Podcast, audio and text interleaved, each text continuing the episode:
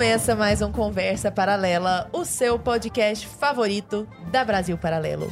Boa noite, Arthur Morrison. Muito que bom estar noite, aqui com Lara você de Brenner. novo. É sempre um prazer estar aqui com você. Prazer todo meu. Vamos falar sobre as doideiras da nossa cabeça, Um sobre aquela parte obscura da nossa cabeça. Assunto delicado dá pano pra manga, né? Dá pano pra manga, você vai ver. Nós estamos com as pessoas mais qualificadas pra isso. Quem, quem são eles? Que são Paula Camposan Dória, psiquiatra, esposa do Renault e mãe de trigêmeos, Paula. Eu acho um absurdo a pessoa ter trigêmeos ser magra desse jeito. Fernando, Rodrigo e Mariana, bem-vinda, querida. Muito obrigada, é uma honra. E a magreza é por causa dos trigêmeos, inclusive. Fica correndo atrás dos meninos o dia inteiro. e Saulo Barbosa, querido, psiquiatra também, marido da Luna e pai da Ana Rita, Catarina e Beatriz. Bem-vindo, Saulo. Ah, obrigado, é um prazer estar aqui com vocês. Um prazer muito grande. Larinha, esse assunto a gente já sabe que dá pano pra manga. Vai. Eu já queria começar aqui, né, com os nossos convidados pra gente quebrar um certos tabus, né? Que a gente ouve falar que psiquiatria é coisa de maluco. É coisa de maluco. Aí, qual que é? É coisa de maluco mesmo? Tem que, não tem que bater meio da cabeça pra poder fazer uma terapia? Como é que funciona isso? Conta pra nós. Defina maluco. Que daí a gente fala se é ou não.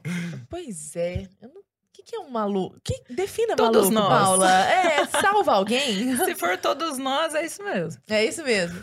Não, mas conta pra nós então. Qual que é a diferença do psiquiatra pro psicólogo, por exemplo? O psiquiatra é pra maluco. Então, ó, check. Jack, na primeira pergunta, é isso mesmo, é pra doido mesmo. O, o pessoal fala isso, né? Que Aham. o psiquiatra é pra quem, né? É maluco. E o psicólogo é quando tá ali. Tá é, caminhando. Um pouquinho antes, né? Ainda dá Ó, pra já salvar. defini, então. Um é, um é pra maluco, Ah, outro é pra doido. pronto. É. Resolveu. É outra graduação. assim. É, mas os trabalhos são bem complementares, né? Na Uhum. verdade, o psicólogo ela- ele faz uma parte comportamental, né?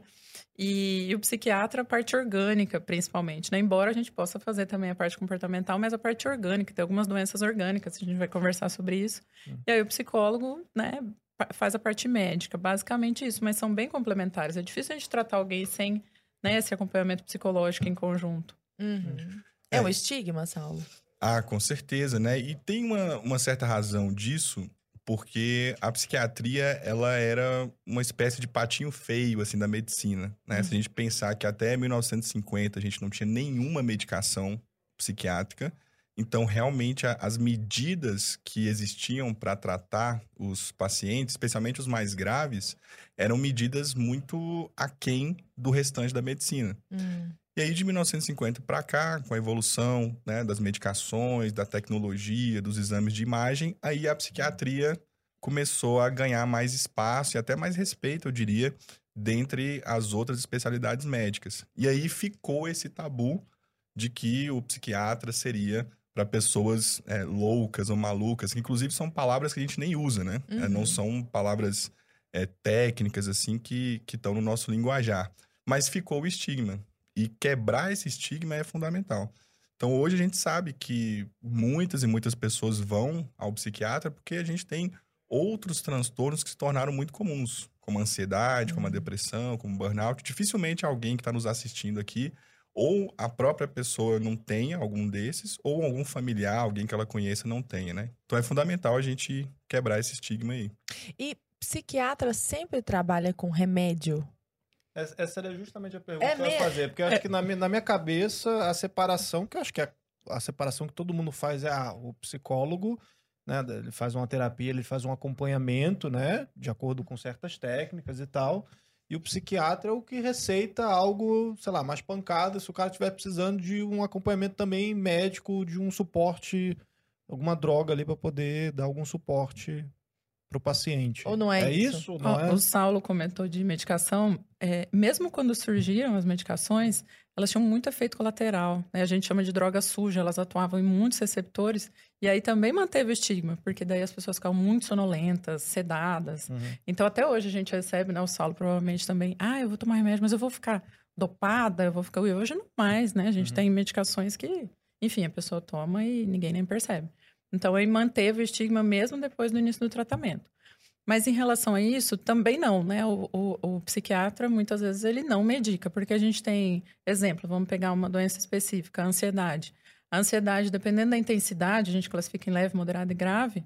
Até moderada a gente pode tratar com outras medidas, é, suplementação, que é uma coisa que a gente faz bastante, é, atividade física, enfim, uma mudança de estilo de vida que a gente orienta, sono. É, então, não necessariamente medicação. E também faz esse trabalho dinâmico, né, psicodinâmico, que é uma espécie de psicoterapia também, é, que a gente faz em conjunto, então não necessariamente medica. E todas essas doenças, tipo, ansiedade, depressão, burnout, que a gente vai falar aqui hoje, são classificadas como doenças da mente. Assim, a gente tem, tem algum tipo de classificação? É uma doença que origina-se na mente, assim? É uma coisa... É a grande discussão, né? Onde é que termina a mente, onde começa a parte orgânica, onde começa o cérebro ali a interferir. Só que, sinceramente falando, esse limite, na minha opinião, ele nunca vai ser tão preciso assim. E Uhum. aí você estava perguntando sobre ah, se a gente, se o, o psiquiatra, ele é esse que medica, né? Por que que tem essa imagem? Porque os psiquiatras foram para esse caminho. Uhum. E, infelizmente, eu diria que talvez a maioria dos profissionais tem só esse recurso para oferecer para seus pacientes, porque ficaram numa visão num reducionista ali do biologicismo, né? Uhum. De chega uma pessoa ali na frente O dele remédio resolve. e o remédio resolve. E a gente sabe, eu, eu por exemplo, eu gosto de ter uma visão eh, do ser humano em três grandes áreas, né? A área biológica, fundamental, neurônio, neurotransmissor, hormônios, né? Tudo isso existe de fato. A gente tem uma matéria e essa matéria obedece leis físicas e químicas e pode haver um desequilíbrio, né? E a gente tem recurso para recuperar isso. Agora, o ser humano não é só matéria. O ser humano tem seu aspecto psicológico. Aí a gente está falando de temperamento, de personalidade, de traumas de infância, de história de vida, de narrativa pessoal, a história que eu quero escrever para mim. E eu ainda acrescento um terceiro ponto que eu chamo de transcendente, que são os nossos valores, né? Uhum. Aquilo que guia as nossas decisões, aquilo que faz com que a minha vida tenha sentido. Então, para mim, eu não consigo é, atender um paciente hoje sem olhar para todos esses três aspectos. Agora, infelizmente, a Paula também compartilha dessa visão, né? Infelizmente, nós somos a minoria, né, dos profissionais. Mas imagino que a gente esteja virando aí uma página nesse sentido e aqueles que não tiverem essa visão vão ficar para trás porque os pacientes já estão percebendo isso Hum. e já estão querendo ser olhados como um todo que é o ser humano. Que eles são de fato, né? Exato. É, é possível que o corpo esteja alinhado, faça-se- façam-se exames e aí se perceba que não existe nada muito desbalanceado e ainda assim a pessoa esteja incorrendo em algum, algum problema. Não é? Com certeza. É, a- inclusive, respondendo essa parte da etiologia, a gente não tem etiologia definida de quase nenhum dos transtornos mentais, por isso que não chama doença. Né? A gente Uhum. chamou de transtorno, de Ah. síndrome, porque ninguém sabe exatamente de onde que originou. Mas pode, o Saulo deve receber também. A gente recebe muito sofrimento no consultório, que não é doença. É sofrimento. A pessoa está em algum estágio da vida que ela precisa resolver alguma coisa, ela está em um sofrimento psíquico ou até transcendente, né? Enfim. E aí ela tá com sofrimento, é isso. Não deixa de, de ser algo que merece um tratamento, Uhum. né? Ela realmente precisa de atenção, ela precisa de ajuda é, naquela passagem que ela precisa fazer. Mas não é uma ajuda necessariamente biológica, digamos assim. Então, sim, às vezes a gente faz. Inclusive, a primeira coisa que a gente faz mediante uma queixa é excluir uma causa orgânica, é, enfim, depressão, por exemplo. A gente exclui um transtorno de é, tireoide, é, anemia, né, deficiência de vitamina D. Aí, então, a gente tem algumas etapas para chegar lá. Algumas vezes passa por todas e a gente vê que Uhum. realmente é um sofrimento, que a pessoa precisa de uma ajuda mais dinâmica, psicológica, nessa segunda ou terceira esfera do ser Camada, humano. esfera. Mas só, só para que eu entenda, me perdoe a ignorância de insistir. Uma vez que a gente tira essa parte biológica, o que que diferencia na prática o psiquiatra do psicólogo? É linha de, de tratamento? Como que é? Sim, eu diria que sim. Seria, ao meu ver, uma questão de base antropológica. Hum, É, se você se pretende se colocar como profissional diante de alguém que sofre, você obrigatoriamente precisa ter um conceito do que é uma pessoa.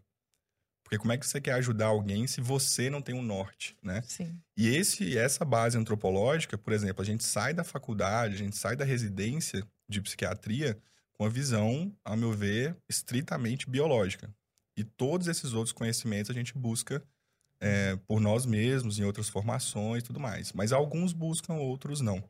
E aí tem aquela história, né? Se você só tem um martelo, todo problema vai ser prego. Você vai tentar resolver todos os problemas Hum. com aquele recurso ali que você está acostumado a usar.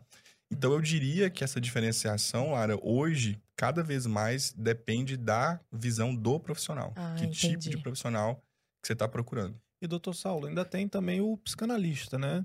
Onde é que entra o psicanalista nesse bolo todo, assim? Um psiquiatra, ele pode ser psicanalista, só um psicólogo, ele pode eh, que é psicanalista, é uma outra área, assim, totalmente diferente, o cara não é nenhum nem outro, como é que funciona isso? Qualquer pessoa pode, ser- pode ser psicanalista, né? Fazer a formação em psicanálise. Médico, psicólogo, engenheiro, advogado, enfim.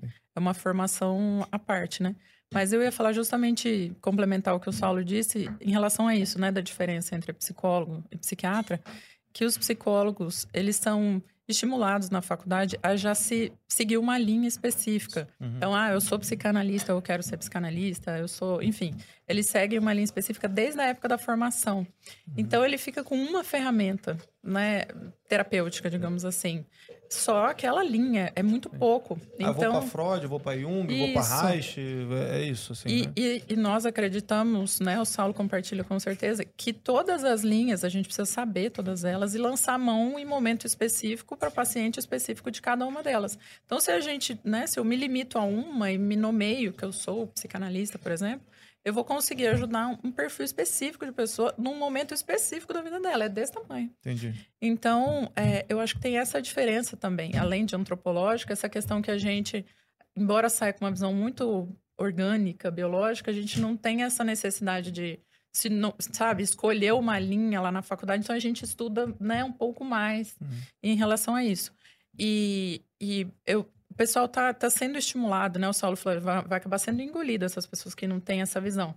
Mas eu também vejo é, que, que, falando isso, que o que trata é a personalidade do terapeuta. Enfim, várias pessoas falaram isso de uma forma diferente há, muitos anos, né? Uhum. É, eu também tô tendo um certo cuidado, não sei se o Saulo concorda comigo, que tem muita gente nova vindo, dando, deixando um pouco de lado a parte técnica. Bom, Exato. então eu vou me formar como pessoa, vou ser uma baita de uma Pronto. E não preciso estudar tanto a parte teórica, entendeu? Eu Uhum. tô sentindo isso. E precisa, né? Ela, Nem ela não tanto é ao céu, nem suficiente. tanto terra. É, ela não é suficiente a parte teórica, né? Mas a gente precisa. Então eu tenho notado isso, o pessoal dando uma negligenciada na parte técnica. Você também, Saulo? Ah, com certeza. E aí é até um contrassenso, porque quando você está formando a sua personalidade, em determinada etapa, o seu objetivo é dominar uma ferramenta, dominar uma habilidade e colocar aquilo a serviço dos demais. Essa é a sua motivação. E é algo que até o, Adler, o Alfred Adler, fala muito sobre isso, né? Que a solução para muita neurose, para muito complexo de inferioridade, nada mais é do que você desenvolver essa habilidade, colocar a serviço dos demais elevar essa habilidade à excelência e ser reconhecido por isso. O complexo de inferioridade foi embora. Então, eu, é difícil acreditar que alguém formou bem a, a personalidade ignorando a técnica daquele serviço que ele se propõe a fazer. Então, eu gosto muito dessa frase. Essa frase, ela muitos atribuem a Frankl, né? Essa ideia de que o que trata é a personalidade. Realmente está num livro do Frankl, mas é o Franz Alexander que, que dá esse, essa frase e o, o, o Frankl referenda, né? E, e eu complementaria dizendo que é necessário ter uma técnica, que é isso que a Paula está falando, e essa técnica está a serviço de uma personalidade Entendi. bem formada. Larinha. Não, Só comentando, porque caso contrário, é como se eu poderia colocar um. Sabe aqueles stands de autoatendimento do, do McDonald's, do que for? Sim. Você coloca os critérios diagnósticos, depressão e ansiedade, Check. vai clicando, Sai, sai um remedinho sai uma receita. Não duvido que muitos sejam assim. São. Né? Tem, tem São. países que, que funcionam, pri- principalmente os países que têm uma medicina mais defensiva, como Estados Unidos, por exemplo, eles são muito checklist, né? Sim. Ainda que, exemplo, a pessoa tem um quadro extremamente florido, mas são cinco critérios, a pessoa tem quatro, por uma questão defensiva mesmo, legal, não, não, não pode fechar critério e tal. Então, não é medicina, né? Inclusive, a gente vai lançar, isso é spoiler pra galera de casa. A gente vai lançar um, um documentário né, sobre psicologia aí que aborda um tanto dessa questão aí da, dessa banalização também dos remédios, né? Dos psicotrópicos, essas, essas coisas de tipo, ah, vão receitar, então o cara é tudo é TDAH, então toma ritalina e resolve e é isso, assim. Então a gente vai falar um pouco sobre isso, né? Não posso dar muito mais Essa spoilers negligência, assim. essa indústria. Essa indústria que tá junto aí também, né? Dessa questão da mente, da psiquiatria também. A gente tem muito essa psiquiatria de linha de produção, assim, de checklist, igual você comentou. Como é que vocês enxergam isso é, é, atualmente, assim? Isso é algo que tem prejudicado muito a profissão, até a forma como as pessoas enxergam a própria psiquiatria em si? Eu acho que de checklist e a gente brinca que é, é, parece balconista de farmácia que trata sintoma, né? Ah, tô com tosse, dá um remédio para tosse. Tô com Cada febre, ser dá é um um remédio para febre. único, né? Então, E, e, assim, não trata uma síndrome, um conjunto de, de, de coisas, né? E, e vai tratando o problema. Antes era tratava o, o sintoma, Uhum. agora trata o problema. Exemplo, ah, eu preciso produzir muito, enfim, né? Porque, e tem que ficar sem dormir. Vem Vance. Aí eu tomei um Venvance, a geração Hum. Venvance tá bombando, né? sim, Ritalina também. Ritalina e todas tal. Aí, Droga aí, do- droga aí eu não consigo dormir, né? Aí um Rivotrilzinho aqui. Aí, enfim, então não é- já não é mais nenhum sintoma. Eu acho muito grave. Porque quando era sintoma já era ruim. Porque você tem que tratar uma doença, uma síndrome, né? Uhum. É, agora passou para problema. A pessoa trata, um, não é nenhum problema, enfim, uma situação da vida dela. E aí, o que, que isso vai fazendo com a personalidade? Porque uma coisa, vamos, vamos lá pro old school, nós que somos old school. Você vara três noites para estudar para vestibular, aquilo vai te fortalecendo, né? Sua Claro, vai personalidade. te forjando ali. Vai- né? exatamente, vai te forjando. Agora eu tô sem sono, eu tomo um negócio. Tô com sono, eu tomo outro negócio. Além de todos os malefícios biológicos que isso causa, né? Enfim, que dá outro podcast aqui. Uhum. Mas essa questão da- realmente da personalidade, da facilidade das coisas e é o tanto que enfraquece a personalidade da pessoa. Aliás, falando nisso, toda tristeza é depressão? Como é que quando que eu sei que saiu da tristeza, virou depressão? Eu mesma consigo fazer essa ter essa percepção ou não? Precisa ser um profissional? Como é que é esse limite entre os sofrimentos naturais inerentes à vida, uma ansiedade é natural, por exemplo. Eu me lembro, só parênteses, primeiro podcast que a gente fez aqui. Gente, meu coração tava na boca, vocês não estão entendendo.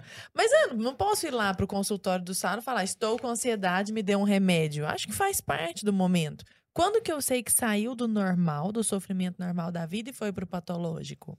É, inclusive, a questão da linguagem, Lara, que você entende muito bem, é, ela também contribui muito para isso, né? Então, as pessoas igualaram, né? a palavra ansiedade, ela é utilizada tanto para ansiedade patológica quanto para ansiedade normal, né? Uhum. Então, o que, que seria uma ansiedade normal? A gente precisa dela até certo nível, porque ela nos leva para um comportamento de preparação e cautela. Hum, alerta, assim. Isso. Então, por exemplo, é, está vindo uma prova de concurso, está vindo uma entrevista de emprego. Eu tenho que ficar um pouco preocupado, ou até certo ponto preocupado, porque isso vai me fazer, por exemplo, deixar de ir numa festa e ficar em casa estudando. Então, Perfeito. eu tomei uma decisão baseada na preocupação que me ajudou naquela performance, naquele desafio que eu vou enfrentar. Então, gerou preparação e cautela, funcionamento está normal, a persistência também, né? Logo depois da prova, logo depois da entrevista, ela diminui, né? Então, não teve impacto funcional, não permaneceu depois que o estímulo passou. É, e também não gera sintomas físicos suficientemente fortes para me atrapalhar, né? Então, isso é ansiedade normal. E foi proporcional ao estímulo, né? Hum. Perfeito. Proporcional ao estímulo. Patológico. Aí eu já sou. Aquilo fica tão desproporcional, né? E os sintomas são tão intensos e a preocupação é tão exagerada que o que acaba gerando é um comportamento né, de esquiva. Eu fujo daquilo que eu tenho que fazer, ou paralisação. Eu não sou capaz de fazer aquilo que eu tenho que fazer. Então, impacto funcional não consegui fazer, atrapalhou a minha vida. Eu tinha que ir para entrevista de emprego, tô precisando de dinheiro, tô precisando de emprego, minha família vai sofrer com aquilo e mesmo sabendo que eu quero aquilo, eu não consegui fazer aquilo que eu tinha que fazer. Então aí eu tô diante de uma ansiedade patológica. Aí lógico, né? Se você for lá para o critério diagnóstico mesmo, você tem uma série de doenças que formam esse guarda-chuva chamado ansiedade. Hum. Então, você tem fobia específica, transtorno de ansiedade generalizada, síndrome do pânico, uma série de doenças diferentes que são tipos diferentes. Mas se eu tivesse que colocar para a pessoa né, ter uma noção, porque o identificar é, é importante que ela vá a um profissional. né? Porque ninguém é obrigado a, a saber ainda mais sobre si mesmo, né? Mais difícil, assim, de, de conseguir identificar.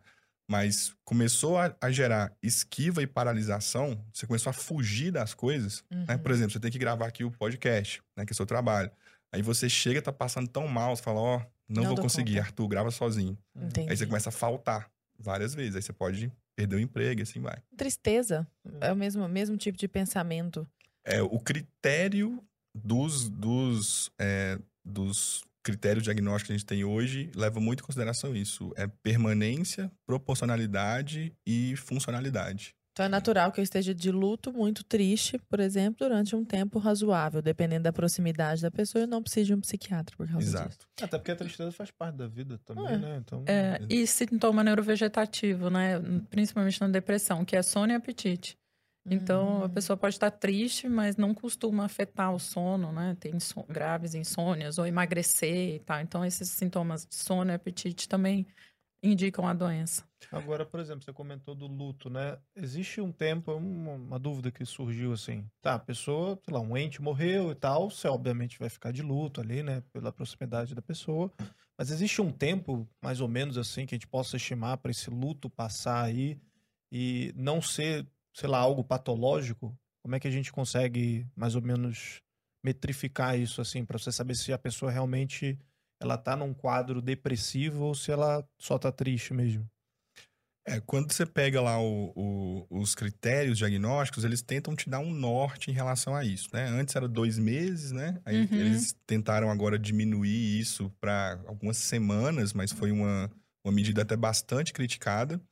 E, e sempre assim, sempre há muita crítica em relação a essas, esses critérios diagnósticos. Então você tem, por exemplo, o DSM, que é o Manu- Manual Estatístico de Diagnósticos da Associação Americana de Psiquiatria, é o documento mais respeitado no mundo. E tem o CID também, que estava o CID 10, agora nós, estamos no CID 11. E eles propõem critérios. E eles recebem muitas críticas, e, e várias delas são válidas, inclusive essa do luto, por exemplo. Só que eu, eu costumo jogar essa responsabilidade para o profissional. Hum. Profissional que decide. É, porque assim, o, o critério diagnóstico, ele é um objeto inanimado, assim. O que vai determinar é como você vai fazer uso dele, né? Então, você é o profissional que está diante da pessoa.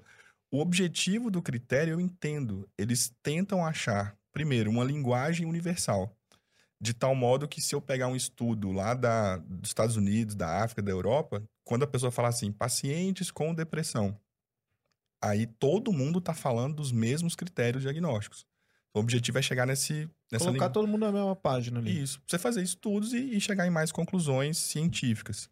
É, e outra coisa também que é o objetivo deles, que aí a gente pode discutir, que é tentar fazer com que todo mundo que tenha sintoma relevante que cause sofrimento seja tratado. Então, nessa tentativa de você pegar todo mundo que tem sintoma, você acaba pegando também pessoas que não teriam sintomas suficientes. Mas o alvo é não deixar ninguém que precisaria ser tratado de Entendi. fora. Pecar por mais. Exato. Entendi. Você falou da, da ansiedade. Uma coisa que me veio na cabeça é que acho que é um pouco do estereótipo do ansioso, assim, né? Quando você falou que o cara ansioso ele trava num momento ali de pressão, né? Mas na minha cabeça, o ansioso, sei lá, é aquele cara que opera na bolsa de, valo de valores, entendeu? Fuma três maços por dia e se entope de café. E fica com o Esse pé é o assim. estereótipo. me- É, é isso, fica tremendo, entendeu? Rói Pra a mim, unha até o. isso, isso então não é ansiedade. Ou é Não, também? é também. Tem, são vários critérios, né? Então, um é agitação psicomotora e sintomas físicos, né? Tremor, taquicardia, que é o coração acelerado, palpitação, que é sentir o coração batendo forte, é, sudorese, insônia, né? É, tem vários critérios. Então, você precisa preencher uma certa quantidade do- de todos os critérios que tem lá. Mas você- pode ter ansiosos diferentes, né? Entendi. Que tem um critério, o outro não tem, e ainda assim E você... qualquer pessoa pode ser ansiosa ou depressiva ou desenvolver qualquer uma desses distúrbios, né, doutora? Qualquer pessoa, assim. Tem uma predisposição genética, né? Algumas pessoas têm uma, uma chance maior de desenvolver. Uhum. Mas falando especificamente da ansiedade, a gente está vivendo uma época muito ansiogênica, excesso de estímulos. Hum. Então, isso tem ultrapassado essa, essa predisposição genética, né, pura e simples. É, tanto que a gente está com um aumento de casos né, bem significativos. E aí fica aquela pergunta, né? Será que era subdiagnosticado antes e agora as pessoas têm mais acesso? Ou será que isso realmente né, aumentou e tal? É, minha humilde opinião é que, tratando de depressão e ansiedade especificamente, os outros transtornos mais graves, esquizofrenia e tal, é né, outra, outra coisa. Mas, sim, eu acho que de fato aumentou, porque os fatores causais têm sempre um fator biológico, né, genético, e um fator externo, ambiental, então o estilo de o vida. Mundo tá muito mais corrido, né? Exatamente. O número de horas que as pessoas dormiram, do, dormem diminuiu. Isso é um baita de um fator de risco. Número de horas dormidas, eu enfim. quando me mudei para São Paulo, a própria cidade meio que te engole, assim, porque é muito, Uhum. muito de fora, principalmente para quem vem de cidade pequena, assim, né? É. Eu vim do Rio, então é uma grande metrópole e tal, beleza. Não senti tanto essa diferença, ainda assim senti, porque aqui parece que a galera tá correndo pra tudo. É tudo pra ontem, não sei o quê, é tudo agitado, e aí, aí você já não tem o verde também. É tudo um monte, Uhum. uma selva de pedra, assim, você já sente que a cidade vai te Te engolindo. né? puxando, assim, é uma... É, mas tem uma correlação geográfica, assim, do- de, de transtornos, né? É, inclusive tem os, os- depressão, por exemplo, sazonal. Então, no inverno as pessoas ficam, né? Tem uma maior incidência de depressão, até pela incidência solar. Então, alguns Uhum. países, né? Que tem pouca quantidade de sol, eles têm um índice de depressão e suicídio altíssimo. Então, é- é, Rio de Janeiro tem essa vantagem, né? Tem a, a natureza é muito protetora Uhum. para ansiedade e depressão, porque é algo estável, né? Que a gente pode contar, que está ali. E aqui, né, as grandes metrópoles, o índice é maior por esse motivo. É, Eu ia complementar também, eu, eu concordo com a Paula, eu acho que realmente os fatores estressores, eles aumentaram muito. E outra coisa, a gente fica sabendo mais, que aí é a questão da informação. Porque a ansiedade, ela tá intimamente ligada com medo, que é uma percepção de uma ameaça. E aí, antes, por exemplo, eu tava lá na minha cidade, do interior, aí tinha um assassinato, e aí todo mundo ficava sabendo, e quem que era, quem que foi, quem que morreu, quem não sei o quê. E aí eu ficava sabendo das coisas da minha vila, né, da minha localidade. Hoje, se tem uma tragédia na China, onde, na guerra na Ucrânia, onde que for, Eu... eu Meia hora chega no teu celular. chega no meu celular e agora a gente tá com uma outra questão, que é a questão da imagem. O ser humano é muito visual também. Então, todo mundo tá com o celular na mão, toda tragédia que acontece, chega o vídeo da tragédia no seu celular. E você vai se expondo a várias coisas dessa ao longo do dia. Então, ao fim do dia, você tá tenso, estressado, irritado, brigando ali com o marido, não sabe nem por quê. E quando você vai ver, é a quantidade de estímulo que a gente considera como é uma percepção de ameaça. E seu corpo vai se colocando na posição de luta ou fuga para se preparar para isso, né? Essa reação ansiosa é uma reação de preparação. Se chegar a ameaça, eu vou lutar ou fugir. Uhum. E aí, só que aí a gente está recebendo isso não de estímulos é, próximos a nós, mas de, do mundo, literalmente do mundo inteiro. E nós somos a primeira geração Uhum. com, essa, com esse nível de estímulo. Então a gente ainda não sabe o impacto total disso, né? Tem ansioso, extremamente calmo externamente, que tem um bruxismo horroroso. Que a única manifestação física, digamos assim, é um bruxismo, ninguém percebe, né? Caramba. Então não é muito isso. E o deprimido tem deprimidos extremamente alegres, é, aquela síndrome do palhaço, sabe? Tem um alto índice de O palhaço suicídio. triste. Isso, do palhaço triste. que- Bruce Willis, né? Se não me É engano. Foi isso. Bruce Willis? Não, Não. foi o Pat Adams. Robin Williams. Robin Williams. É. né? Que... Teve o próprio Chesterton, o Chesterton não, o, o Chester, do, do Linkin Park. Linkin Linkin Park. Park. aham. que ele tirou, teve até aquela foto clássica dele, assim, né? Ele Rindo. passeando com a família, rindo, não sei o quê. E aí, tipo, a legenda é muito clássica também, né? Você não percebe, mas ela está lá, né? Tipo, a depressão, Uhum. assim, porque logo Uhum. depois ele se matou, né? É. Exatamente. Então, o estereótipo não, não funciona muito, sabe? Uhum. E o burnout? Onde que o burnout entra aí? Como que a gente percebe? Quais são as características dele? A gente falou de ansiedade, falou um pouquinho de depressão, até acho que vale mais entrar em depressão, mas o burnout também que tem sido cada vez mais comum. É, o burnout, ele, ele ainda não é classificado dentro do DSM, por exemplo, como um transtorno em si, né? Mas a Organização Mundial da Saúde já o reconhece como um fenômeno ligado ao trabalho. Né? Hum, Mas já também já tem alguns estudos falando de burnout parenteral, né? Parental, aliás, que é do das mães, né? Que, que cuidam ali muito dos seus filhos. Mas é basicamente a doença do esgotamento, né? A doença da sobrecarga. É quando a demanda externa ela está muito acima daquilo que você consegue entregar. E aí pode ser porque a demanda externa está muito exagerada, está muito acima do que uma pessoa normal consegue entregar, mas pode ser também porque, de alguma forma, a sua capacidade de entrega está diminuída e a demanda está continuando. Então, sempre há uma diferença entre o que você consegue entregar e o que o mundo está te pedindo. E aí você começa a, a, tentar descansar e você não se recupera. Então, você está cada vez mais cansado, num, num cansaço crônico, e se aquilo se estender por muito tempo, você chega no esgotamento total, em que aí você não consegue fazer nada mesmo. E, e aí você está no, no fundo do poço, né? Cujo símbolo até aquele é um fósforo queimado, né? Uhum. Que é- Foi até o fim ali. É, daí vem o nome, burnout, né? Você foi consumido e você não, não consegue entregar mais nada. Então é um quadro bastante sério, que exige cuidado. Um dos, das principais é, formas de se tratar é, inclusive, o afastamento do trabalho. É um afastamento necessário para uma recuperação adequada. E tem aumentado, Paula. Então, tem uma discussão, eu e Saulo, a gente já discutiu bastante sobre isso, algumas linhas da psiquiatria que questionam se o burnout não é simplesmente uma depressão. Simplesmente não por ser pouco, mas eu digo assim, por já existir a descrição. Outro nome né? para a mesma coisa. né? É, é um quadro depressivo que o principal fator desencadeante foi o trabalho. Né? É, porque pela descrição do burnout, é algo localizado no trabalho. Então, a pessoa tem é, todos os sintomas parecidos com uma depressão, mas que são localizados apenas no trabalho. Isso é impossível. Não, não tem como você, na minha visão, você ter uma maneira de ser né, em casa, no trabalho, você não tem nenhuma energia e em casa você tá ótimo, entende? Assim, é, as É coisas... quase igual aquela série lá do Ruptura, não sei se que- que o cara separa a mente no Fragmentado. trabalho da mente da vida Isso. real, assim. Ah, não sei qual que é Antes isso. fosse, assim, né? A gente tem por uma adaptação social, né? Pô, eu tô com um problema em casa, não posso levar para o trabalho e tal. Mas de sintoma, isso não é possível controlar, né? Então, tem essa linha que diz que é um quadro depressivo. Na verdade, eu acho que ele é muito usado por estigma, né? É mais bonitinho você falar que você tá com burnout do que com depressão. Entendi. Burnout é chique, né? Porque, Porque pô, eu é trabalhei inglês, demais. pô. Né? Já começou bem, Tem né? até jogo de Playstation com nome, entendeu? Então, porra, Burnout, tem gente que fala burnout, mais chique ainda. Síndrome de Burnout, Né, eu já. Não, eu quero ter isso aí, então. Não é? Isso aí é, eu, eu quero ter. Tão Vê uma chique, pra né? mim.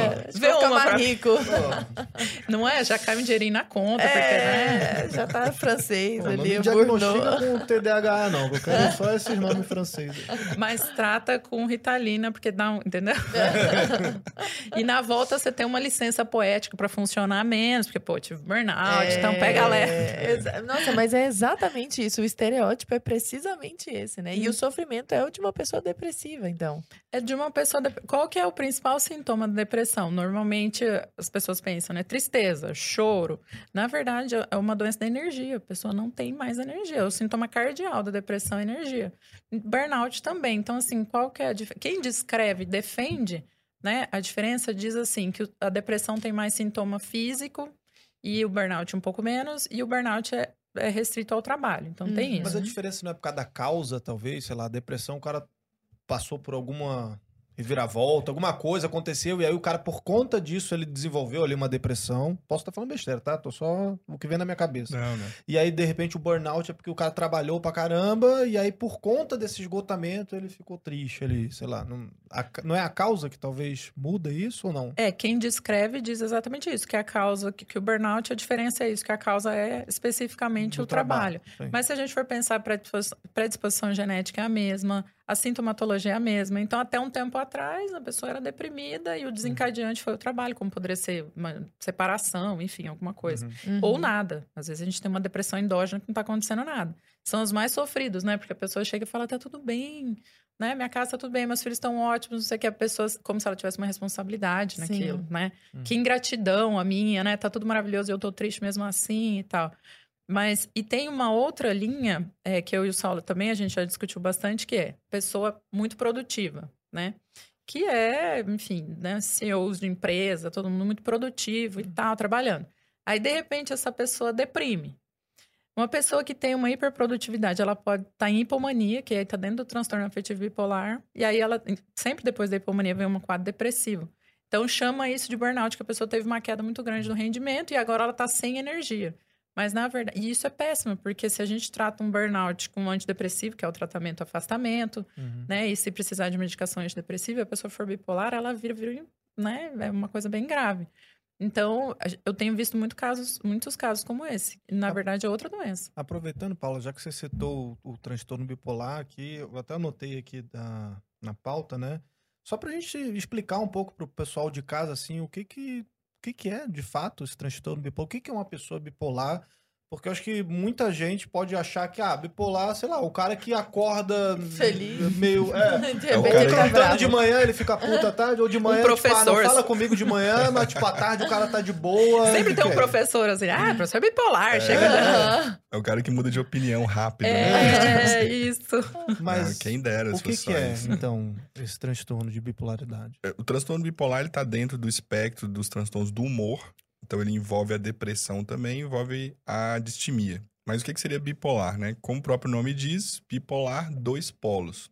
O polo inferior é um quadro depressivo, é um episódio depressivo, depressão, tristeza, é, falta de energia, incapacidade de experimentar prazer, os sintomas, um quadro depressivo mesmo. Só que para ela ser bipolar, obrigatoriamente ao longo da vida, ela tem que ter tido pelo menos um episódio de mania ou hipomania. Então, assim, coloquialmente as pessoas falam que mania é a pessoa que repete alguma coisa, né? Fulano tem mania de fazer tal coisa. Só que Uhum. na psiquiatria, não. Mania seria, se na depressão tá tudo para baixo, só para o pessoal entender, Uhum. no, no- na mania tá tudo para cima. né? Então, se a pessoa fica muito agitada, Desproporcionalmente com a situação. Desproporcionalmente. Falando muito, falando muito, muito rápido, com a velocidade de raciocínio, talvez até acima da capacidade da fala. Então, muitas vezes a fala fica desconexa. Então, ela começa a, contar uma história. Então, por exemplo, tem um sintoma que chama fuga de ideias. O que, que é isso? A pessoa fala assim: Poxa, Lara, é, ô Saulo, onde que você foi ontem? Fala, ah, cara, tinha que abastecer o carro, né? Meu carro, né, tava sem combustível e tal. E, pô, meu carro é vermelho, meu tio tem também um carro vermelho. Meu tio mora lá em Goiás, ele tem uma fazenda de milho. Pô, milho tá caro, né? Pô, fui comprar um milho. Então, você perguntou onde que eu fui ontem.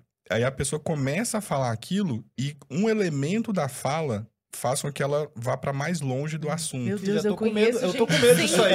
Eu estou com medo porque eu sou uma pessoa extremamente prolixa, entendeu? Já tô achando que eu tenho esse treco aí. Não, mas calma, calma. Seria. Sempre Mas começo da faculdade assim, né? Da É. residência. Meu Deus. Quantos critérios precisa? Ai, meu Deus. Três. Já vai fazendo um checklist, um alto Você checklist tem ali. todas as doenças. Mãe, na quando eu era criança, eu era assim. Mas assim, a pessoa teria que ter vários desses sintomas juntos ao mesmo tempo durante um período de pelo menos duas semanas. Inclusive, Lara, meu tio tem um carro vermelho. Ele vende milho. Ele vem de Minas, ele é de Goiás. E aí a pessoa Mas também teria ideias é, exaltadas a respeito de si mesmo, né? Então a pessoa pode achar, por exemplo, que, tem, que é muito mais forte do que realmente é, que é muito conquistador, muito mais conquistador do que realmente é. A libido fica muito acima do que o padrão normal dela. Ideias de, de grandeza, de ser muito rico, sai comprando tudo sem ter o dinheiro. Tudo isso, compara, isso eu gosto sempre de frisar. Tudo isso comparando com o próprio padrão da pessoa anteriormente, O basal dela. o basal dela. De tal modo que qualquer pessoa que a conheça, né, sabe que tem alguma coisa errada. Uhum. Tipo, não precisa nem ser psiquiatra, mas você fala assim, porra, tá Essa estranho. pessoa tá estranha. Tem alguma coisa diferente. E aí você teria a mania, que seria é, esses sintomas muito claros, muito evidentes, e você tem a hipomania, que seriam esses sintomas um pouco mais atenuados. Aí é um pouco mais difícil de diagnosticar. Mas fato é que a pessoa precisaria ter um episódio desse e um episódio depressivo ao longo da vida para você diagnosticar como transtorno bipolar. Escuta isso, tem cura? Ah, Não. grande pergunta. Não tem. Psiquiatria. É, grande pergunta de tudo, a psiquiatria. Tem tratamento. É, mas assim, abandonar o remédio, eu sempre falo assim: olha, vamos a perder de vista. Mas é para sempre? Olha, para sempre, quase nada na vida. não sabemos, mas a gente não tem essa resposta. É, a gente sabe que, por exemplo, tra- tratando o transtorno afetivo bipolar é, especificamente, se tiver uma mudança de estilo de vida, uma adesão adequada à medicação, para o bipolar, mudança de estilo de vida é sono, dormir bem, Sim. dormir bem, dormir bem, dormir bem. É isso, Hum. basicamente sete Uhum. horas no mínimo. É, a gente evita novas crises, assim, estabiliza por anos e anos e anos. Agora, é igual epilético, né? Você fica ali de tirar um remédio, entende? Então é meio Uhum. complicado. E o Saulo, é, comentou de mania e hipomania, a gente tem dois tipos de transtorno afetivo bipolar. Isso é interessante dizer porque, às vezes, ou é esse extremo, né? Quem muda de humor é bipolar, ou então acho que só é bipolar quem sai correndo pelado na rua, né? Que esse é o tipo, o tipo 1 é esse que o Saulo falou da mania, então mais grave, os sintomas são mais floridos. O tipo 2 que faz hipomania, então a pessoa fica acima ali do que ela tá. De tal modo que quem não conhece, acha que é uma pessoa muito produtiva né? Não conheço. Agora, quem tá junto fala, nossa, mas não, não era tão produtivo assim, não era tão falante assim, não comprava tanto. Não chega a se endividar, mas compra coisas que não precisava. Uhum. Aí o marido que tá lá falou, opa, não, era, não comprava tanto assim e tal. Então, embora seja um quadro menos grave, digamos assim, ele é pior porque o diagnóstico dele demora mais. Porque o cara que sai correndo pelado na rua, tá o povo chama o SAMU e pronto, entendeu? Normalmente faz um episódio, se ele tiver essa adesão tratamento, o cara melhora. Mas essa outra pessoa fica anos sem diagnóstico. Aí, aí aquilo agrega a personalidade dele. Ele acha que ele é assim, ah, tem fase que eu tô mais produtivo, tem época que eu tô mais para baixo. Ele acha que aquilo faz parte dele. Uhum. Né? Então, o diagnóstico atrasa, às vezes até 15 anos demora. A média são, é, acho que são 13 anos de, de demora para diagnosticar. Ah. Que coisa. Um transtorno afetivo bipolar tipo 2. E, doutora, você comentou desse aumento de casos, né? Por conta do mundo moderno, né? A gente percebe, principalmente aqui em São Paulo, essa loucura, assim, né? A globalização, é tudo para ontem, as pessoas estão sempre correndo. Houve um aumento, então, de casos de burnout, de depressão, de ansiedade e tal. Só que eu percebo, por exemplo, isso eu queria uma resposta dos dois e tal. O que, que vocês acham disso? Porque eu percebo um movimento jovem na internet é coisa de jovem. O jovem tem que acabar. o mais o rápido possível. Então, é o jovem, é aquela coisa do, ah, o sad boy, é o jovenzinho que é o depresso, o jovenzinho deprê, entendeu? E ele fala, ah, estou com depressão, e não sei o quê, porque é cool ser depressão. Inclusive, eles gostam desses apelidinhos. Entendeu? Ah, é cool, ah, eu sou... Tipo deprê, Eu fico fibro. chorando no meu quarto, entendeu? Então, tipo, cara... É... Porque falam muito da depressão. A depressão é a doença do século. É. É mesmo, e tipo, é tão comum assim? Qualquer jovem hoje em dia de classe média depressivo como é ele que já funciona deu a resposta que ele tá... Entendeu? Como é que, que, que funciona fibro? isso? Fibro de fibromialgia. Ah, tá. Narco de narcolepsia. Eles falam, ah, não, que eu tenho narco. Gente, narco pra mim é um seriado, né? ai, narcolepsia, pro. Fala, ai, meu Deus, ah, essa meu geração. Deus. Dando apelido pra doença, tá perdido. Vai, vai pegando carinho pelo Eles escolhem, Mas como é que tá esse cenário? Como escolhe, sei lá, Pokémon, entendeu? É. Tipo, ah, eu quero esse aqui, esse aqui é legal. Eu quero burnout aqui pra mim. Como é que funciona isso? Vocês percebem esse que tá meio banalizado isso? Total. É, tem um hiperdiagnóstico, na minha visão, porque estão diagnosticando sofrimento. A adolescência é uma fase que a gente tem hum. certos sofrimentos, mas isso é amplificado, né? E aí, né, vira, vira doença. Até porque se for uma doença, tem tratamento com um remédio, né? Então, às vezes, até o meio, a familiar, incentiva isso. Psiquiatria infantil acontece muito isso. É. Ah, meu filho não para. É, às vezes a mãe torce, né, para ter TDAH e poder tomar um remédio que aquilo vai solucionar. Não vai. Agora manda dormir bem, tirar a tela. Ah, não, aí não. Entende? Então, assim, eu acho que acontece muito isso, essa, essa... E fora que eles são muito sugestionáveis, né? Eles veem uma coisa, aquilo já começa a sentir, né? Fala, não tá doendo teu pé, não? É, ah, parece que tá, né? Já começa a sentir. Então, tem muito acesso, e aí, aquilo que a gente tá falando que é normal, um dia fica mais triste e tal, pronto, já, já doentiza as coisas, né? E vira uma doença favorita, né? E isso acaba escamoteando as doenças reais, que Exato. certamente existem, né? Isso para mim é o pior de tudo, assim, você glamorizar uma doença séria e, e aí as pessoas que realmente precisam ficam de fora, né? Mas se, se esses que glamorizam é, encontrarem um bom profissional, eles vão ter a resposta. Um bom uhum. profissional consegue identificar o que, que é esse exagero, essa glamorização e o que de fato é um quadro. Mas se a gente for ampliar a discussão para a parte cultural, realmente as pessoas estão com a incapacidade de lidar com sofrimento e frustração que é absurda. Né? Essa geração anterior, né, com a melhor das intenções, sem querer aqui jogar a culpa para eles, mas com a melhor das Não, intenções.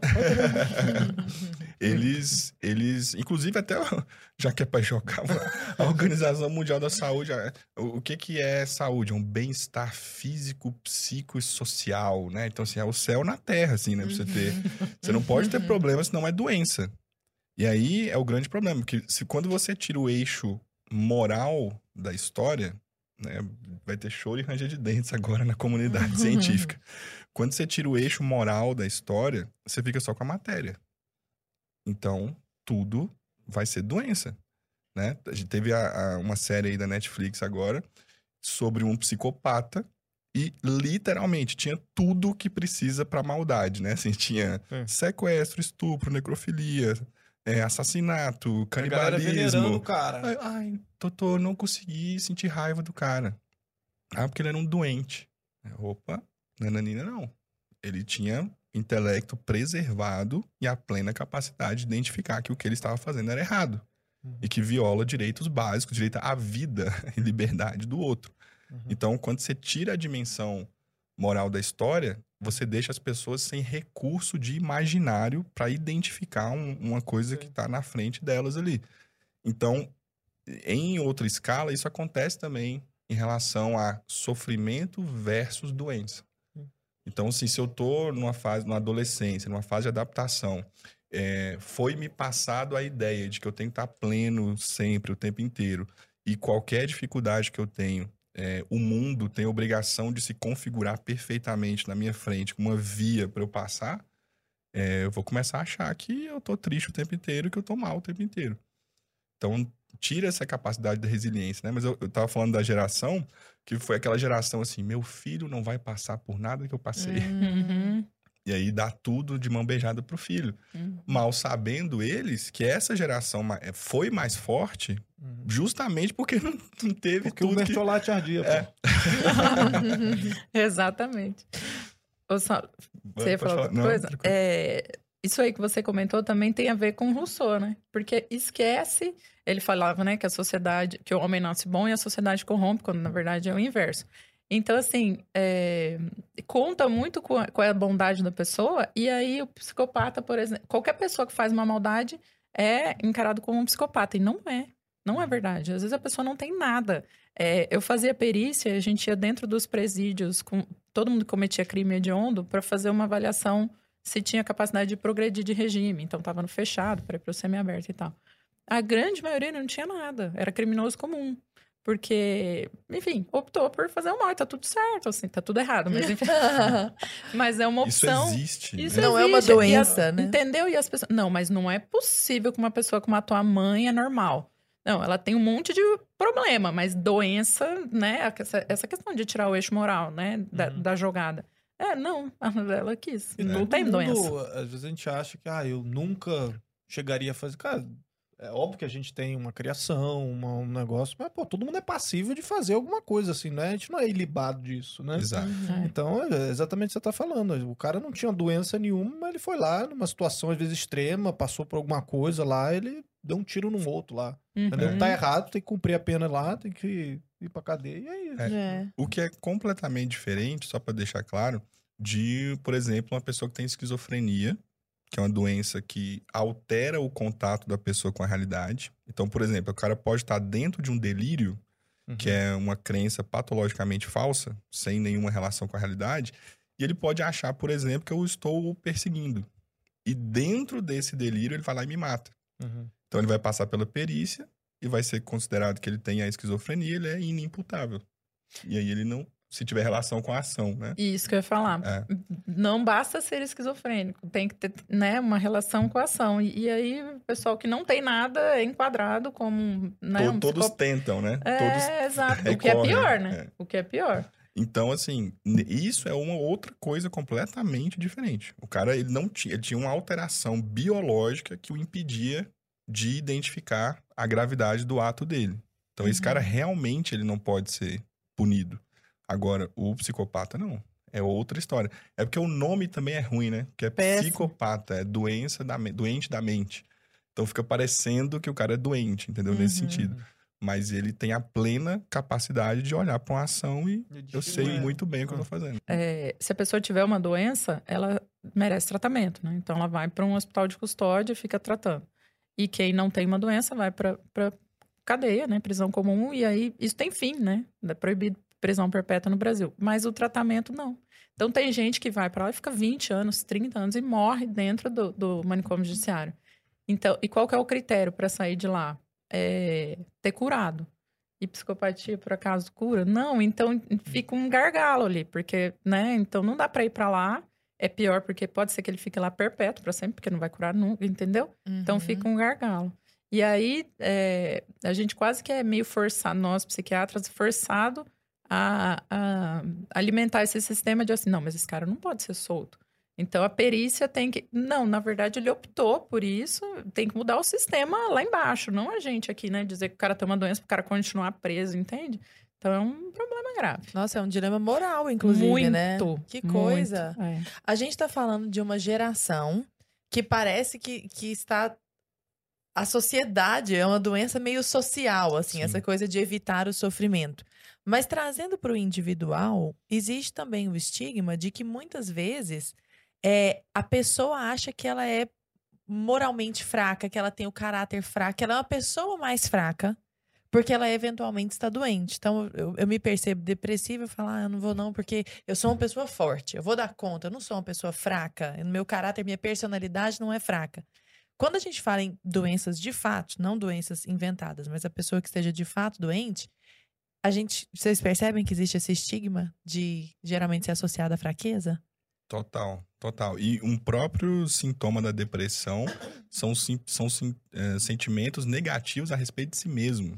Se sentir culpado porque tá Hum. depressivo. Exatamente. E é- aí é desproporcional. né? O cara acha que ele é o pior, a pior pessoa do mundo, e isso não tem relação com a realidade, com nada que ele fez eh, de verdade.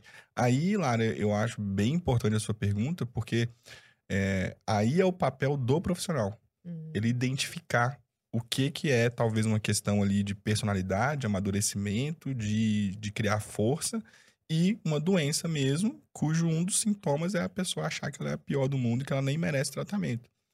E aí, quando a gente. Eu tenho até uma imagem que eu mostro para os meus pacientes, que é um- uma imagem de ressonância magnética funcional, que mede o metabolismo cerebral na pessoa com depressão e sem depressão. Olha. E aí eu mostro pra pessoa, e é uma imagem bem colorida, assim, e aí ela vê a diferença. Então ela vê que não tem a ver com a questão moral, a doença, né, biológica, e que ela necessita de tratamento como qualquer outra pessoa. Você até perguntou se todo mundo pode ter, né, as doenças. Falou, ó, tendo cérebro, tem essa tá chance. suscetível. Uma pessoa que fala assim, eu nunca terei depressão. Eu falo, é, Eita. deve estar faltando alguma coisa. Já deve. E quando falam assim, Paula, não, mas isso aí está triste, isso é falta de Deus.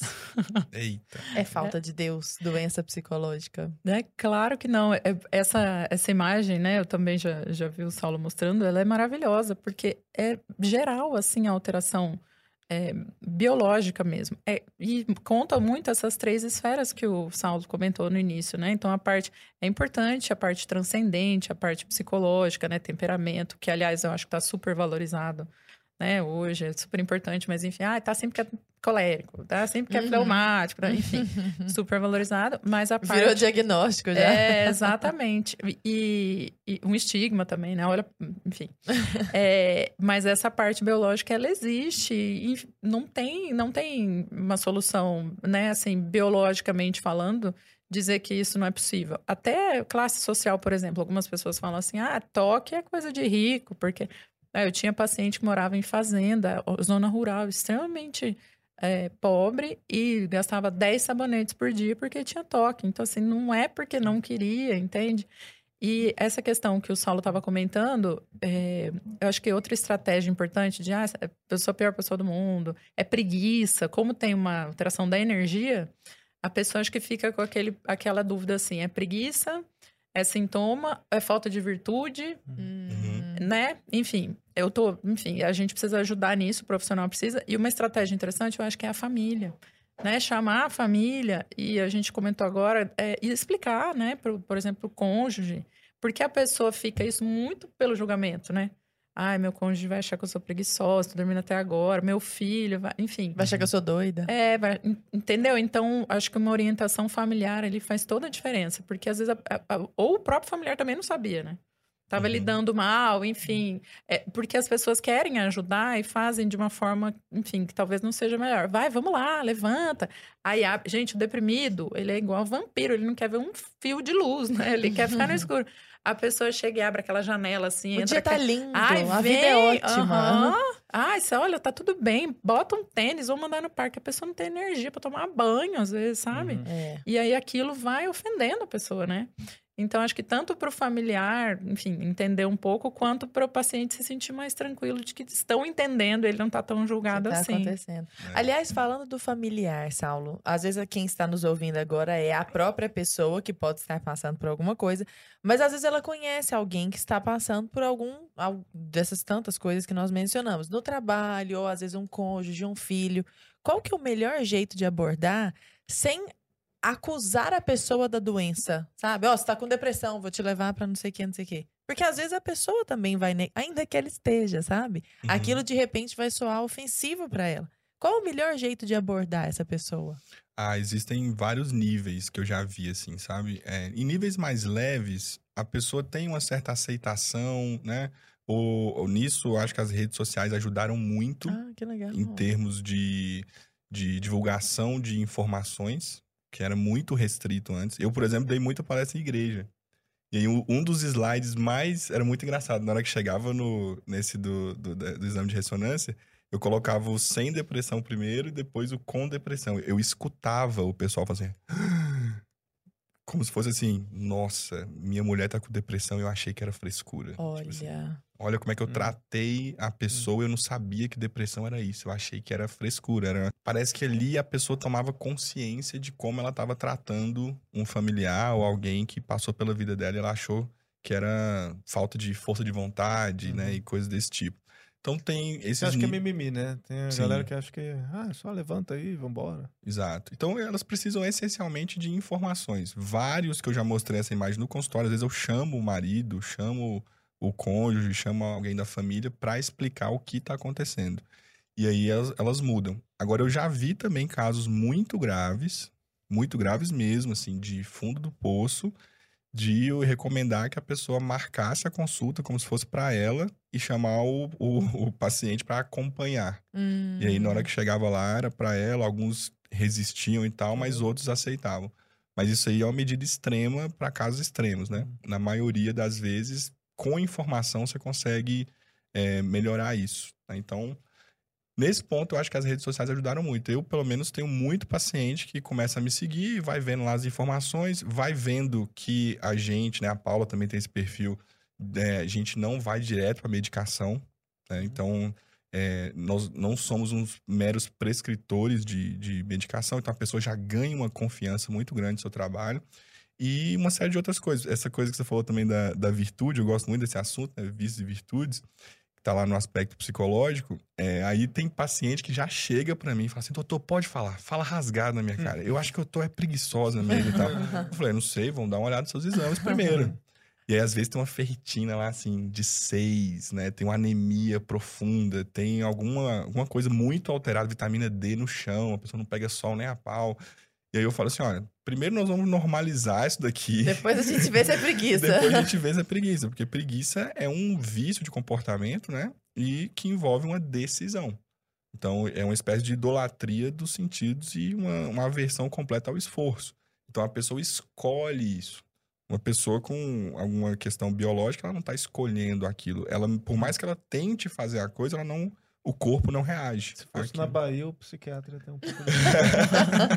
Galera de casa já me xingando. Altamente cancelável essa piada.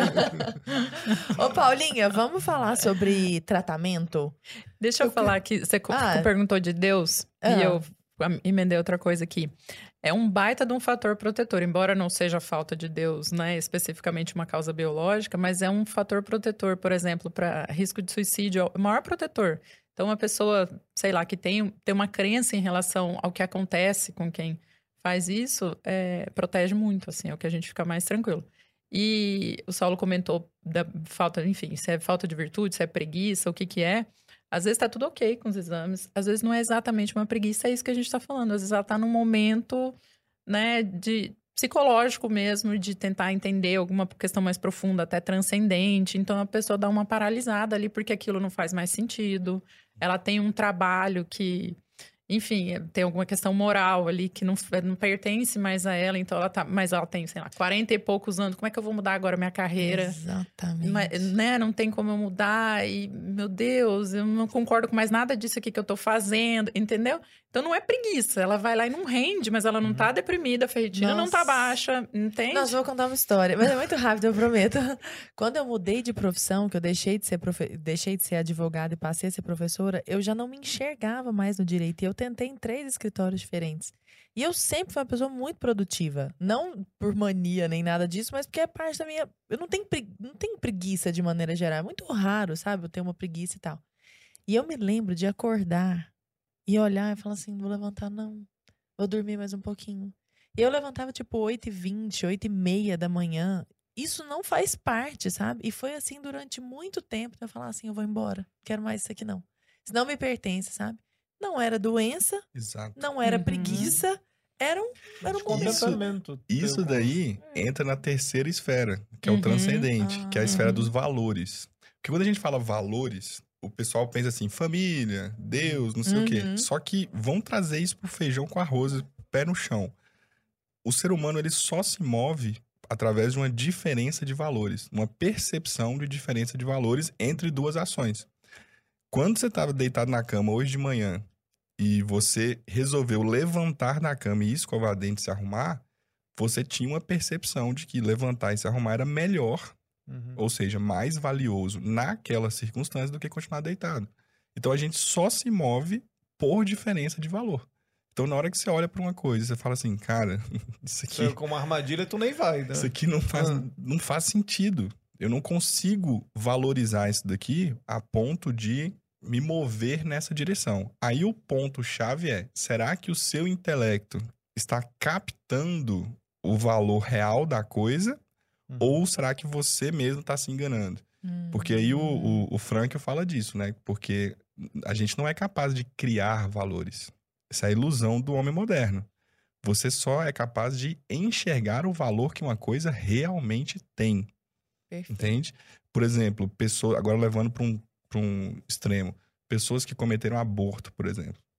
Quando elas cometeram, elas não tinham muita noção do que elas estavam fazendo. E aí depois que se converte, esses dias eu vi um, um testemunho lindo, maravilhoso da Cássia Kiss. Uhum. E Emocionante. O que, que aconteceu? Ela teve uma iluminação do intelecto dela e ela conseguiu enxergar o que era a coisa de fato. Então, não é a minha opinião que vai falar se aquilo que estava no meu ventre era uma vida ou não. Aquilo ou é uma vida ou não é. E aí cabe a mim estudar, buscar o conhecimento para saber se aquilo é de fato um valor ou não. Então, por exemplo, voltando para a preguiça. Eu posso narrar para mim mesmo que eu estou exausto e eu não consigo trabalhar hoje. Então eu estou mostrando para minha vontade de que o bem naquela situação é cancelar e não ir trabalhar. Só que isso é verdade ou não? E aí eu tenho que perguntar para mim mesmo. Tá, se fosse para jogar bola, eu iria? Tipo, iria. Então eu não tô exausto. Então eu tô narrando para mim de outro de outro jeito. Entende? Daí a importância de ser tão franco consigo mesmo, né? Total. É, eu vou só jogar uma, uma faísquinha. e o burnout, né? Como é- entende o meu, meu problema com burnout? Porque como é que ficaria? Se eu levanto. Meu problema é só com trabalho. Então, eu só não levanto pra ir no trabalho. Se fosse futebol, eu iria. En- Então, É, você fala o, o que Então- eles chamam de burnout, né? É, Exatamente. Então o fósforo queimado até o fim não é verdadeiro. Né? Exatamente. Exatamente. É isso Então- que eu tô te falando. Aí uma Só por pessoa. responsabilidade, né? É. É, Entendeu? Aí. Não que a pessoa não esteja no sofrimento, entende? Uhum. Mas a gente precisa dar o nome correto. Sim. Ou ela tá com. Grande parte, né, que não se enquadra nisso que a gente já comentou, é uma insatisfação com Uhum. o trabalho. E aí a gente precisa resolver. Se eu afastar, por exemplo, eu vou colocar a pessoa num limbo que ela nunca mais vai conseguir Exato. sair. Então, né, por longo período. Mas, enfim, é precisa. A gente precisa dar esse nome para a pessoa. E uma forma. E encontrar um bom profissional para saber, né, que às vezes se trata de uma insatisfação, né? Isso aí que você comentou de preguiça, enfim. E às vezes a gente percebe na identificação, né? Oi, tudo bem, tudo bem. Quantos anos o senhor tem? É, 32. O que, que você trabalha? Então, Então, professor, sabe? Você fala, ah, então, trabalho no aí, escritório, aí vem a entendeu? coragem que você teve. Sim. É, De falar assim, não, o que é valioso pra mim agora é isso aqui. E aí você dá um salto Uhum. que é arriscado, você não sabe se vai dar certo ou não, e mesmo você fala assim, cara, não tenho mais pra onde ir, eu não sei isso aqui. O E valor identifica- do risco é maior É maior. do que o, o- a segurança do que eu tenho É, aqui hoje. Por exemplo, a, a, a- a mãe lá grávida que pensa, cara, não tenho como sustentar, não sei o que eu vou fazer. Mas é uma vida. Ponto. E aí ela vai pra dificuldade, porque a outra opção Não é uma opção. não é uma opção. É. Uhum. Eu queria. Em- Ou, ou é porque as pessoas, às vezes, infelizmente, elas, elas cometem alguma coisa, isso do mais simples para o mais grave, como você comentou. É, e aí perverte a própria consciência moral para continuar defendendo e- Sim. e começa a militar por aquilo, né? Sim. Não, a mulher tem direito, e nanana. Aí essa pessoa tem um sofrimento absurdo porque ela não acredita naquilo. Exato. É o Ela não acredita do, do naquilo. Nietzsche lá, tá recriando Isso. todo, toda a matriz de padrão Isso. moral e acha que não vai sofrer consequência nenhuma. isso. Exatamente. E quando, na verdade, né, uma vez que ela reconhecesse e tal, se ela ajudasse mais pessoas, isso além de vários né, benefícios transcendentes e tal, mas pessoal, porque não tem nada melhor para nossa melhora do que ajudar alguém que passou pela mesma situação ou evitar que passe. Por exemplo, clínica de dependência química, a grande maioria que tem trabalha lá é ex-dependente. Exato. Então ele, ele, ele se fortalece naquilo, ele Uhum. continua abstinente por ver aquelas pessoas, ele se sente um exemplo. Então, assim, aquilo ajuda, né? Aquilo fortalece. Então, na verdade, era um tratamento para a pessoa, né? E ela faz toda essa Exatamente. mudança. E você falando em tratamento, eu queria justamente é, encaminhar o papo agora para a gente falar um pouco também desses tratamentos, né? Porque é, uma dúvida que, que, que surge, você comentou, por exemplo, ah, da psicopatia, alguns transtornos tipo bipolar e tal, isso não tem cura, né? Tipo uma epilepsia, deve que você controla ali, mas são todos esses transtornos mentais que não tem cura, é, é- é uma, é uma- um padrão assim, não tem cura, de fato, ou alguns, assim, sei lá, por exemplo, o toque, né? Porque é, um rápido. Só uma rápida história aqui também, igual você comentou. Você tem um contigo, né? amigo. Não, eu, eu com 10 anos de idade, eu quase morri. Eu tive um problema de alergia, assim, muito grave. Quase morri. E desenvolvi. Fui salvo e tal. E desenvolvi, ah, né, até porque eu tô aqui hoje. né? E eu desenvolvi uma síndrome do pânico. Fui diag- dia- diagnosticado com síndrome do pânico e com toque. Então eu ficava, sei lá, eu trancava a porta de casa e destrancava umas 15 vezes. Assim, era um toque, não era aquele toque de lavar a mão, sei lá, 10 vezes, entendeu? Mas eram algumas coisas que eu fazia assim, porque eu, sei lá, eu ouvia barulho de moto, eu achava que iam entrar na minha casa e me matar. Era uma coisa bizarra, assim, eu com 10 anos de idade. E aí eu fui num psiquiatra e tal, tive um acompanhamento, até que chegou um momento, assim, que me deu alta lá, assim, tipo, eu não senti mais, eu não, eu não tenho mais nada, nenhum resquício de nada, de toda essa fase que eu vivi ali quando eu tive 10 anos, assim. É, não me lembro agora se eu cheguei, acho que eu tomei alguma coisa também, tive um acompanhamento de remédio ali também, né, o, o psiquiatra e psicólogo ali, por conta da, daquela quase morte que eu tive, assim, eu desenvolvi isso. Mas hoje em dia, assim, eu posso dizer que eu tô, sei lá, curado e tal, não sinto nada disso, não tenho mais medo de nada nesse sentido. E como é que funciona isso? De fato, eu, eu posso dizer então que eu tive aquilo, o, o toque é uma coisa que talvez seja um pouco mais light, a pessoa consegue tratar isso ao ponto dela não ter mais. Eh, Tem níveis isso, é só para eu tentar entender assim, porque aconteceu isso comigo, eu de fato não sinto mais necessidade, não tem mais nada disso, assim, morreu aquilo.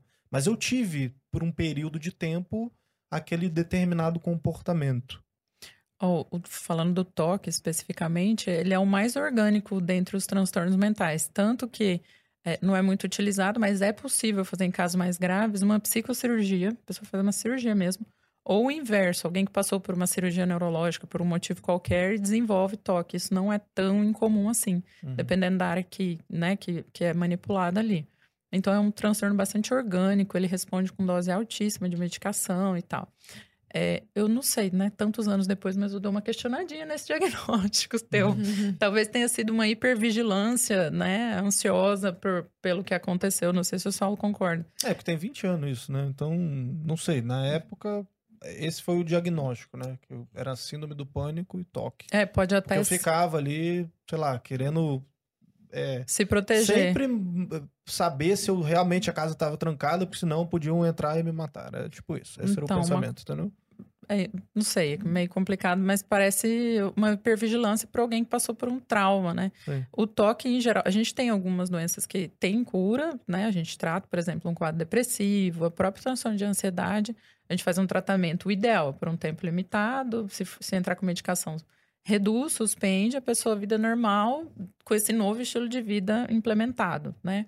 E a gente tem uma chance grande de não ter uma recidiva desde que ela mantenha psicoterapia, enfim, as coisas que a gente orienta do estilo de vida. Mas a gente tem alguns que não, né? A gente precisa de um acompanhamento a longo prazo. O toque está entre Uhum. eles. O toque, transtorno bipolar, esquizofrenia. é, a gente trata por longo prazo porque não tem é, uma perspectiva de cura, digamos Entendi. assim. Hum. É, é porque aí depende, assim, da- de, de quão a sério nós vamos levar o significado da palavra cura, né? Porque cura seria algo do tipo assim, eu, te, eu vou fazer um tratamento com você e eu te garanto com 100% de certeza que você nunca mais vai sofrer daquilo ali. Uhum. E na psiquiatria a gente não pode dar, esse, dar essa certeza.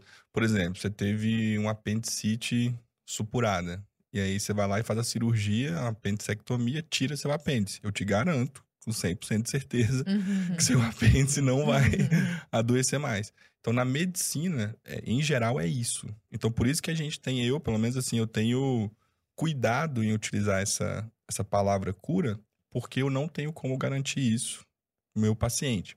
Agora, fato é que, por exemplo, metade das pessoas que têm depressão vão ter um episódio ao longo da vida e vão se considerar curados. Entende? Então, tem um prognóstico, a pessoa nunca mais vai ter. Se alguém perguntar, vai falar, "Ah, estou curado. Uhum. E eu não chegaria também, assim, por exemplo, no seu caso. Eu não vou falar assim, não, Arthur, você não tá curado. Tipo assim, eu não, não, não É desminto, um é, ali, né? não, não entro nisso. Mas é só assim, se a gente for tecnicamente, assim, prestar bastante atenção no, no dado mesmo científico, é complicado prometer a cura. Mas existem níveis de, dos transtornos, várias pessoas vão ter só um episódio, nunca mais vão ter. É, agora, uma coisa que a gente pode garantir é que pessoas, por exemplo, transtorno bipolar, a pessoa vai ter a crise, ela pode ter outra crise. Mas sempre que ela tiver, vai ter o tratamento e ela vai sair. E, por exemplo, transtorno bipolar é, é um transtorno do humor. O resto da pessoa tá totalmente normal. Não é doido, não é louco, não é, não é nada disso. Ela fazendo tratamento direitinho, vida normal. Né? Agora, esquizofrenia, aí já é um, um quadro mais grave, tem algumas incapacidades e tal. Então, cada quadro tem a sua característica. E o fundamental que a Paula falou, que eu friso muito nos pacientes também, é mudança de estilo de vida. né? A pessoa ela tem que fazer uma série de mudanças, porque nós estamos falando de uma população que estava acostumada a ir em psiquiatra e só receber remédio. Uhum. Então ninguém também nunca tinha proposto para elas essa mudança e com tantos hábitos que a gente está descobrindo que fazem tão bem, auxiliam tanto no, no tratamento. Excelente. Com relação a, a tratamento, é muito comum as pessoas falarem assim: ah, mas se eu tomar remédio, eu não vou ficar viciada. É pra sempre que eu vou tomar? Não quero tomar, porque eu não quero ficar refém de remédio pra sempre. Existe essa possibilidade? São as próximas perguntas, porque a primeira é: pode beber? A primeiríssima Né? de todas. Pode beber com remédio? É, nossa, com certeza. Todo mundo faz esse questionamento. E Tá, a mas grande. pode beber mesmo? Você não respondeu. não me respondeu ainda. Pode. Não, né? Não, Droga. não. Então A eu prefiro resposta ficar. técnica. É, então. Desliga aqui. Tecnicamente, não. Mas, bom, vamos falar disso. O que, que ele faz? Tem alguns remédios que o efeito, vamos dizer assim, se soma e a gente tem uma preocupação de fazer uma depressão respiratória, por exemplo, que são os benzodiazepínicos, os tarja pretas, tipo clonazepam, O rivotril, que fez o Jordan diazepam. Peterson passar por aquele É. Período tenso da Então, vida. assim, né? tarja preta Isso. realmente é, É, não. zero. É. Agora, antidepressivo, por exemplo, o que, que ele faz? Ele diminui é, a absorção naquele dia que ingeriu. Ele, ele é, compete pela metabolização. Então, diminui. Se você está com um quadro recente ou um quadro grave, que a gente precisa atingir um nível sérico da medicação né, bem, bem, bem significativo, essa queda é bem importante. Então, né, pelo menos no início de tratamento, né, isso também não é indicado. Mas eh, o problema é esse, digamos assim, essa uhum. queda. E o álcool, ele tem uma outra coisa que... O eh, que, que ele faz? Ele, de uma maneira mais artificial, ele libera uma quantidade de neurotransmissor que a gente ia liberar de uma forma progressiva. Então, dá aquela alegria, no outro dia dá uhum. aquela coisa assim. Uhum. Né? numa, numa, intensidade menor do que outras drogas, por exemplo. Mas ele faz um pouco isso. Então, para quem tá bem, isso é ok, a gente não chega a perceber. Mas quem tá mal, essa uhum. elevação, essa queda é muito significativa. Então, esses são os principais problemas. Tá assim. vendo o jovenzinho, sad boy de Instagram, fica achando culto uma Rivotril, entendeu? Fica legal. Tu não pode beber, entendeu? E não pode ficar tomando, tomando Rivotril assim, a torta direito. E não pode beber, e não pode... Vai estudar. É, vai, vai estudar. estudar. Vai estudar, vai que é, teu pai paga Deixa de ser jovem. Mas e aí? Aí a pessoa não precisa ficar tomando para sempre. Essas são dúvidas que não, não são pertinentes, digamos. Não, são todas, né? Acho que a pessoa tem que ir lá no, no consultório e perguntar tudo. É, tem que sair de tirar lá. Assim. tudo ali. Mas assim, então a primeira ideia é a seguinte: então é bom diferenciar os dois principais tipos, né? Igual a Paula falou. Tarja preta é uma coisa, né? Assim, tarja preta, ela, eu costumo dizer que não é tratamento propriamente dito, é um alívio de sintoma. Hum. Então você tá tendo uma crise, tá tendo um ataque de pânico e tal. O psiquiatra ali no início do, do tratamento, ele pode associar um benzodiazepínico para te aliviar ali no momento de crise. Mas ele não é ele quem resolve o quadro principal. E qual que é o problema? Eles fazem efeito rápido. Hum. Então o pessoal gosta. Porque, lógico, né? Você tá tendo um ataque de pânico, né? Que você teve. É, literalmente, você tá sentindo que você vai morrer. É. O primeiro ataque, o cara vai para o hospital. Uhum. Ele tem certeza que ele tá morrendo. Então, se você tem uma coisa que alivia aquilo imediatamente, ajuda bastante. Como eles dizem, tira com a mão. Uhum. Só que aí a gente precisa de um tratamento para que a crise não volte. E isso o tarja preta não dá. Então, para que a crise não volte, eu preciso de um antidepressivo, né? Que é esse que a gente usa mais tempo. E aí a gente tem fase do tratamento. Fase aguda, de continuação, de manutenção. A pessoa já melhora, geralmente, na fase aguda. Rapidinho, dentro dos primeiros três meses, a pessoa volta muito próximo do normal dela. Qual que é o risco disso? Parar de tomar o, o remédio, Achar o antidepressivo. Que tá tudo certo. O antidepressivo, tá? Que eu tô falando. Só que aí qual que é o problema? Você dentro, tem uma média geral, dentro do primeiro ano pós-crise, você tá mais frágil e mais suscetível a ter recaídas. Então, resumindo, o remédio não serve só para te tirar do buraco, mas para te manter fora do buraco. Então é interessante, lógico que eu estou falando aqui de um modo geral, mas seria interessante, pelo menos durante o primeiro ano, a pessoa continuar usando ali a medicação, indo no psiquiatra, revendo. Fazendo contando, terapia também. Terapia. Aí, inclusive, eu falo para meus pacientes, explico isso aqui que eu estou explicando e falo assim: ó, você tem um ano para mudar de vida. Uhum. Atividade física, você faz quanto? Ah, nós precisamos de tantas vezes, maior intensidade. Terapia você faz? Ah, quais são as questões da sua vida? E vou entrando nas outras coisas. Uhum. É um ano para a pessoa ir preparando o estilo de vida dela para que ela suporte ficar sem a medicação. Então, atividade física, por exemplo, é uma coisa que eu insisto demais com meus pacientes. Por quê? O que, que o antidepressivo faz? Ele te dá neurotransmissores, tá? Qual é a forma natural mais eficaz de ter neurotransmissores? Atividade física. Só que é qualquer atividade física, é uma caminhada, né? assim, não, hum. né? É uma atividade física intensa, aeróbica, uma, uma, uma frequência boa, né? Para aí sim você conseguir. Lógico que cada um olhando lá a questão cardiológica, né, e tudo mais. Mas geralmente a ideia é essa. Aí qual que é o problema de, ah, Saulo, mas eu tenho uma vizinha que usa remédio o resto da vida e eu tô com medo disso. Geralmente essa vizinha foi o seguinte, ela usou os primeiros dois meses, melhorou e falou: não preciso mais. Ela largou o remédio. Dentro de um ano, ela teve outro episódio. Ela já tinha a caixa do remédio na casa dela, ela já sabia qual remédio que melhorava, ela voltou a tomar, melhorou de novo em dois meses. O que, que ela fez? Largou de novo. Então, ela foi tendo múltiplos episódios depressivos e A ansiedade e a depressão, é, de- a grosso modo, é, são doenças que se alimentam delas mesmas. Então, quanto mais episódios você tem, mais episódios você vai ter. Nossa. Então, se você cronificar isso, você vai precisar tomar o remédio. O que é totalmente diferente do remédio causar dependência, entende? Então, é mais o, o- Qual que é a minha É o recomendação? comportamento da pessoa. né? Exato.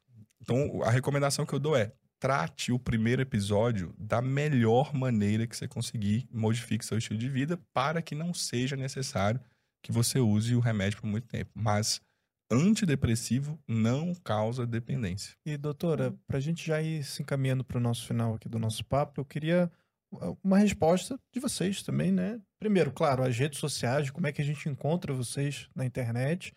E uma última pergunta, né? é, se a pessoa se descobriu, de repente, em algum quadro, ela está se sentindo mal, está achando que ela pode ter alguma coisa, quem que ela deve procurar, o que, que ela precisa fazer?